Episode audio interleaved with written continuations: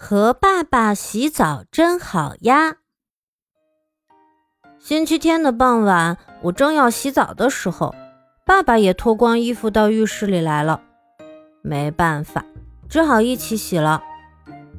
我已经很久没跟爸爸一起洗澡了。我用花洒冲了一下，就先进浴缸泡澡了。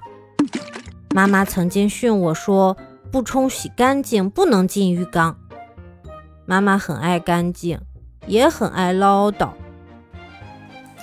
爸爸也冲洗了一下，抬起一只脚，准备迈进浴缸里来。啊，爸爸的身体跟我的不太一样啊！爸爸和我一起泡进水里，他干咳了一声说：“小智，你以后也会像爸爸一样的。”什么？会这样吗？会的，小智会长成一个高大的男子汉。爸爸再一次大声清了一下嗓子，说：“嗯，很高很高，比爸爸还要高。”我不是很明白，但既然爸爸这么说了，那我也会长得很高吧？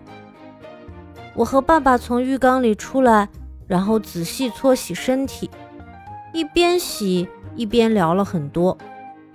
比如约好下次去一家新开的鸡肉烧烤店吃饭。补习班固然重要，但是也要坚持体育运动，等等。还有，他还问我班上有没有我喜欢的女孩。